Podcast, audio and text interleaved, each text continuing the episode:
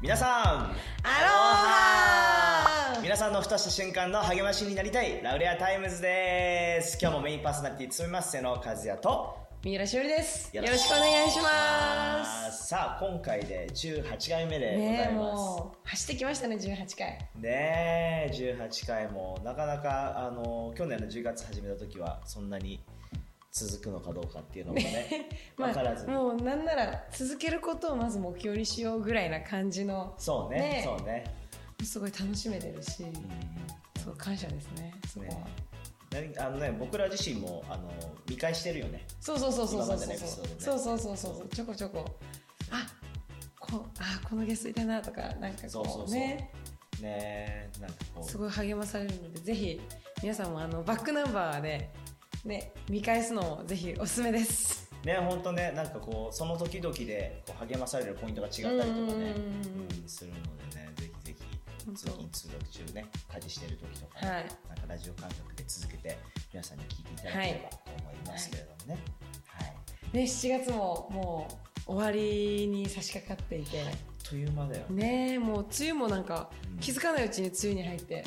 気づかないうちが梅雨終わっあ梅雨明けたみたいな感じてで。セミ鳴いて、ね本当に。うん。もう気づいたらオリンピックももう始まりますね。気づいたら終わってんだろうね。ねえ本当にあっという間でしたね。ねやっぱりこうコロナ禍の中でやっぱこう夏休みがある中でも結構やっぱ休日の過ごし方うん。なんか結構制限あるし、ね。えさせられるところあるじゃないですか、なんか休日最近じゃあ休日どんな感じでなんかねちょっとね最近ちょっと忙しかったんだけど、うんうん。あのこの間休みがあって僕の友達でねあのとしきっていうやつがいるんだけど、うんうん。そうですねとしきがあの休みがあるからちょっとゆっくりしに行こうって誘ってくれて、んもうね彼がもう全部プランを組んでくれてそうそうそう。温温泉に行き箱根の温泉に行って、はいはいはい。まず30分あの湯船に浸かり、はい。お昼を食べその後お昼寝をしてそしてまたお風呂に入ってっていうこうあの一つ一つをすごいもう本当にプランニングが。プランニングしてくれて、うん。うんうんで今度こう景色がいいあのカフェがあるからそこに行ってみたいな、あ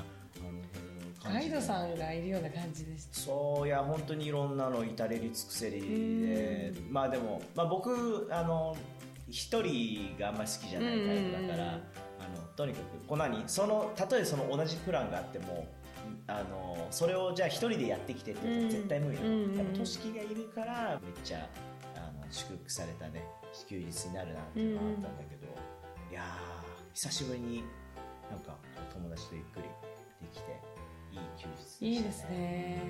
逆に忙しいじゃん普段。そうですね。どう？いやなかなかこう休みっていうのを自分で作ろうと思わない限りやっぱ休めないんだけどこの間そう休みがもうこの日は休もうと思って休んだ日があってその日に映画見に行きました。一人で？いやあ一緒に友達と、へなんかそれはあのちょうどあの私の福利働いてるところの福利厚生ーで、あの映画が1000円で見れるっていうのがへでまああのちょっと茅ヶ崎にマイナンバーカード取りに行きたいから、その前にちょっとじゃあ朝活しようかなみたいな感じで、結構朝早くからやってる映画を見て、まあ、結局そのマイナンバーの申請のハガキを忘れて もう本当に目の前の市役所を横切りながら忘れたみたいな感じ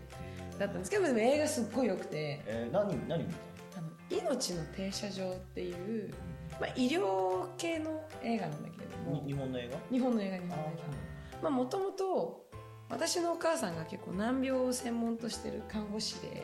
っぱこう命こうなんていうの健康とはとかじゃあその病気とどうやって過ごしていくとかっていうところに結構やっぱフォーカスを持って患者さんとこうに看護をしていくっていうスタイル。で、まあ、そういう話もよく聞いてたからうん。すごいその映画の予告見た時にあすごい面白そうだなと思って見に行ってすごいやっぱその命の最後の終え方とかやっぱこう今与えられている命どう生きるのかみたいなところのすごいメッセージ性がある映画ですっごい良かったです。えー、そう。なんかその中でどうどういうのにインパクトが？なんかその主人公のお医者さんのお父さんがあのまあえっと脳脳卒中かなんかかなんかで、まあ、あの脳みそがこの痛みを感じてないのに痛痛いっていう信号を出そうし信号を出しちゃう、まあ、症状になっちゃってもうすごいもう架空の痛みなんだけどすっごい痛がっててでできることならもうそのまま俺をもう殺してくれと。うん。でまあその主人公のお母さんは主人公がまだもうちょい若い時に亡くなってるんだけれどもそのお母さんも最後まあがんかなんか延命治療をしていく中でお母さんも寝たきりで話せない状態でこう病院でずっとうん。入院してて、まあ、お父さん的にはもっとお母さんと時間過ごしかしたかったっていうのがあるからあのお母さんみたいには俺を殺さないでくれっていうか死なせないでくれそれだけは頼むっていうのを、まあ、ずっとお父さん言っててでも最終的にそういう症状が出ちゃう中で安楽死させてほしいっていうのを主人公に頼む。でも主人公はもうもともと救急病棟で働い救急病院で働いてたしもう命をつなぐっていうことにもフォーカスをしてる医療をずっとしてたけど、まあ、そのこう映画の中でどんどん変えられてってじゃあどうやって病気と向き合ってどういう病気を持つ中でも生きていくのかっていう中でお父さんのそういう迫りもあり葛藤しつつっていう映画でなんかこうあなんだろうこう痛みこんなに痛がってこんなに苦しい中で生き続けるってなんか本当のそれ幸せなのかなとかなんかそういう感じのをうん。考えさせられる映画でした自分がもしそういうこう治らない病気、ん。その難病とかになった時にあどうやって残りの人生過ごして選択するかなっていうのをすごいどういう気持ちで過ごせるだろうっていう感じで思わされる映画でとっても良かったです。ぜひ。映画館しばらく行ってないな、うん。ね、でもなんかそれを聞くとあれだね。あのー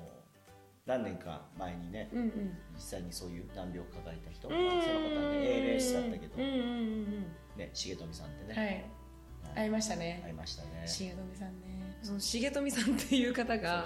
今いらっしゃいまして ALS の患者さんだったんですけどあのお母私の母が、まあ、受け持ちの患者さんでで私の母もクリスチャンで重富さんもクリスチャンだっていうのをまああのこう患者さんをこう、ね、ケアしていく中でこうお互い知ってってで、まあ、家族とも仲良くなってあのなんだろう私も一緒に病室になんか遊びに行かせてもらったり、あの重富さん家のお家にうん。重富さんが退院あのちょっと自宅に戻れるっていう時にご飯に行かせてもらったりっていう感じの、まあ、間柄になってあのすごい素敵な関係をうん持ってたんですよね。そう。でなんか僕のところにであの、ね、お母さん連絡くれてで、まあ、こういう重富さんって方がいるんだけどあのもしよかったらあの一緒になんかもう彼の励ましのためにね、まあ、お祈りだったり一緒に賛美が、うんうん。あのできる時間があったらいいんじゃないかなと思うんだけどどうって僕会ったことないしで実際にそういう難病の、ね、方ってお会いしたことなかったから、うんうん。まあ若いしねあのそんな自分が行ってどう励ませるんだろうっていう思いはあったけど、まあ、でももし自分でよければと思ってお会いさせていただいてね。でそれから何回かねあの、うんうん。まあ、ご自宅だったり病院とか行かせてもらって。でだけどやっぱりその時は特にねその ALS ってあのこう症状をこう遅らせることはきっとできることはあるんだろうけど、こう完全に回復するっていうのは、ね、難病だからね。うん、なくて。会うたびにどんどん重富さんがこう話すのが難しくなっていく、うん。でまた体を動かすのが難しいな難しくなっていくっていう中でねこうどんな言葉をかけたらいいんだろうってすごく思わされたんだけどでも実際に行くたびにこう励まされたような僕の方でうんね、うん。そうでその姿の中で、まあ、いつのタイミングだったかちょっと忘れちゃったんだけどでもどっかのタイミングで重富さんがあの言ってくれたのがどんどん喋れなくなる体が動かなくなってくる、うん。けれども今このもともと自分が話せてたとか動けてたとかこういうことができてたっていうのは全部神様からの恵みうんなん。です、らその当たり前のようにできることではなくて神様から与えられているものだからだから自分が動けなくなる話せなくなるっていうことはあの神様から与えられていた恵みを今お返ししてるだけなんですって。やっぱりこう僕たちって当たり前のようにあ思ってることってもたくさんあるわけじゃない、うん、で特にそのコロナの今の時期とかもねいろいろ大変なんだけどでもそういう中でねあのまあ、もちろん悲しかったり痛みもあることもたくさん人生にはあると思うけど、うん、でもその本来与えられているものっていうのは当たり前じゃない。神様からの恵みなんだっていうふうに気づけてる人っていうのはあ全然同じ状況だったりしてもあの考えていることとかが違うんだなと思って、うん、残された時間が短い、うん、できることが少ないでなってるけれどもでも重富さんの中にはもちろん葛藤あったかもしれない痛みはあったかもしれないけど、うん、こう本当のなんかなんだろうな自由があるというか、うん、逆にこうお金がたくさんあっても時間がたくさんあってもそれこう自分のものだって思えば思うほどあのいっぱいあればあるほどいいと思う世の中なわけじゃない、うんうん、でも逆にそうなると苦しいんだなって、うんうん、自分のものだって思ってるから失うことに恐れるし、うんうんうん、失った時に苦しいし。それを守ろうと必死になるし。そうそうそうそう。失いたくない手放したくないってなるけど。そうでも全部与えられたものは神様の恵みだからただお返ししてるだけなんです。そんなのことは簡単に言えることじゃないんだけど、うんうんうん、でもあのそうだなって、うん、うん、思って。だからきっとずっと僕はその重富さんが励ま励ましに行ったけれども重富さんに励まされたその言葉をね断るたびにね思い出していくだろうなって思ってあの僕の方がお会いさせていただいて、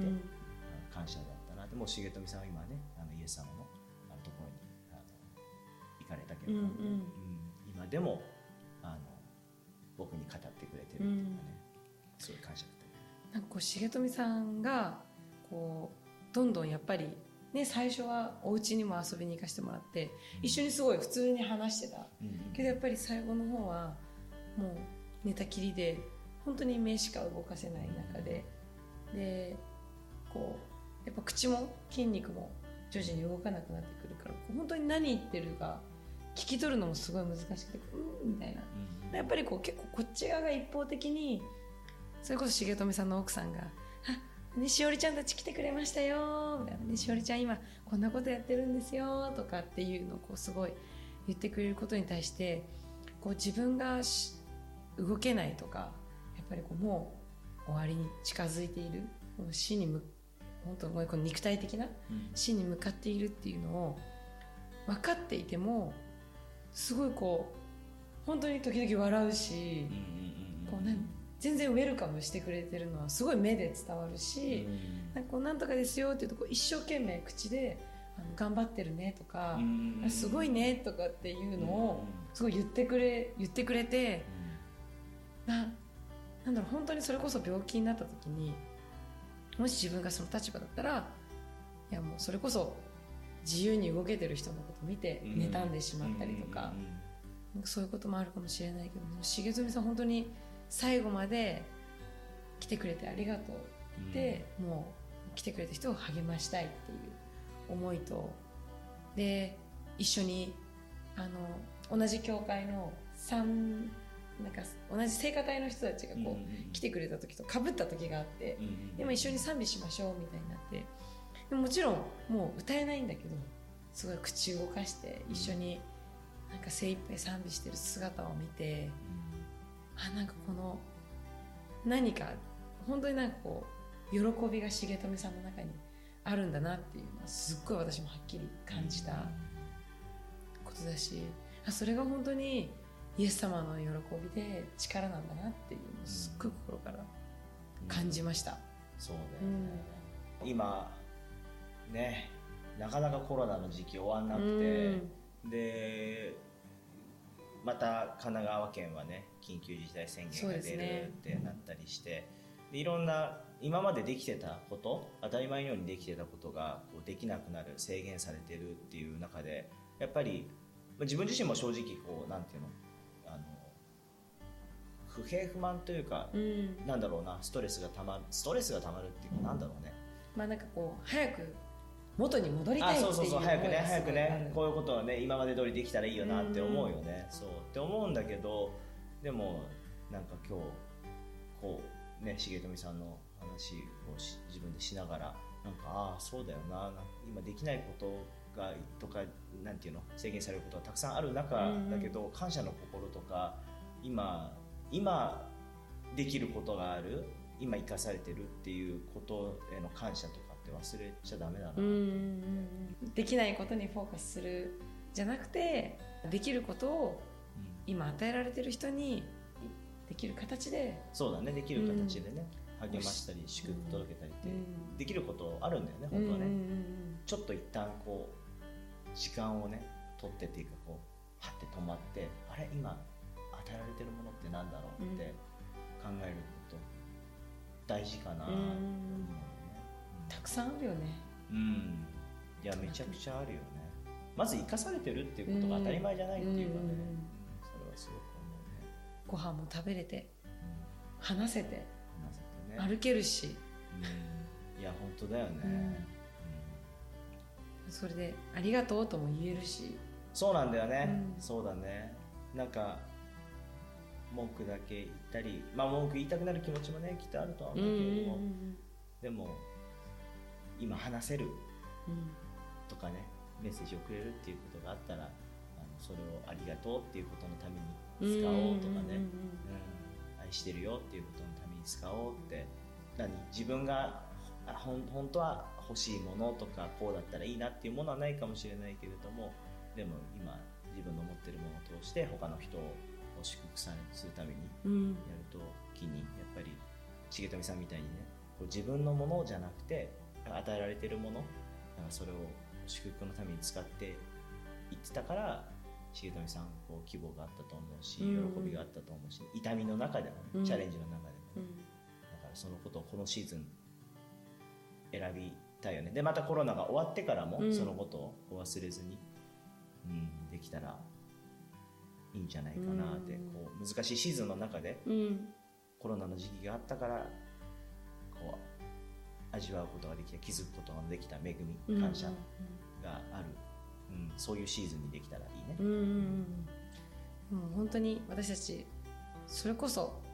希望を持ち続けることができる。希望は絶対うん。消えることもないし裏切られることは絶対ないって聖書に書かれていてその神様を私たち信じることができる。私たちのこの人生の中でもそれを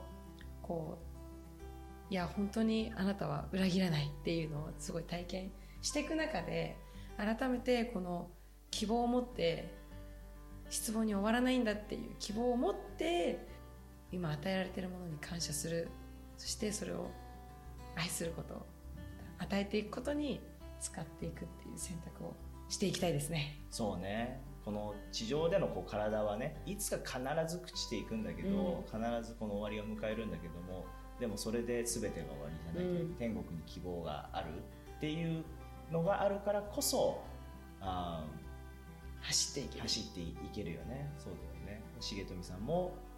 もうまさにそうだったし、うん。地上でのものはお返ししてそしてあー天にある希望に入っていく、うん。そこまで走り切った人、うん僕らも走り切りたいですね、うん。そこに本ね当ですね。走り切りましょう。走り切りましょう ちょうどね、ランニング T シャツあ。そうじゃん本当だ本当だそれ後ろ見ないと分かんないあでもこれはランニングアゲンストタイムどういう時間に逆らって走走る？走り続ける。走り続けるまあ時間には逆らわなくても別にいいんですけど。まあまあまあまあまあね、まあ走り続けようっていうことですそうですね。ねそうですねアーメンです いい T シャツだはい。よかった。タイムリーだった。タイムリーだったね 神様だ。感謝ですね。粋ですね。あ出た。粋ですね。あのこれを知らない方は16回第16回参照っていうはい16ことで。回参照ですね。はい。ぜひぜひ。はい。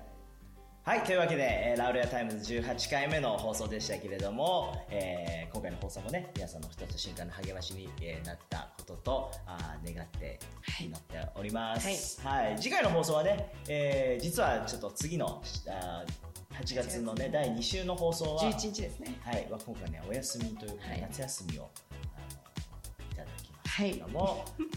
でまあでもこのあの1回放送がない時にねあの見逃したバックナンバーの,、あの見てない放送があったらぜひぜひね皆さん見てほしいなとはい。思いますね、励まされるものたくさんありますのでぜひぜひ。見てください。はい、そして次が8月の25日になりますかね。で、えー今回のね、この17回、18回はね、ゲストがあーいなくて2人の回だったんですけれども、次回はゲストが決まっております。でもちょっと打ち合わせをしてね、ワクワク。もうワクワクですね。ね、本当にもうその打ち合わせの時点ではい、励まされましたけれども、皆さんにあのお届けできるのを楽しみにしております。ぜひぜひ必ずチェックしてください。はい、ちょっとね、まだね、暑い日が続きますけど、うん。皆さんの体調が守られて、で、そして、あの、心が守られてね、このシーズンね、いろいろ難しさもあると思いますけれども、えー心も体も、そしてまた霊もね、守られて、えー夏をエンジョイできますようにと、えー祈って願っております。はい、というわけで、次回のまた放送でお会いいたしましょう。God bless you!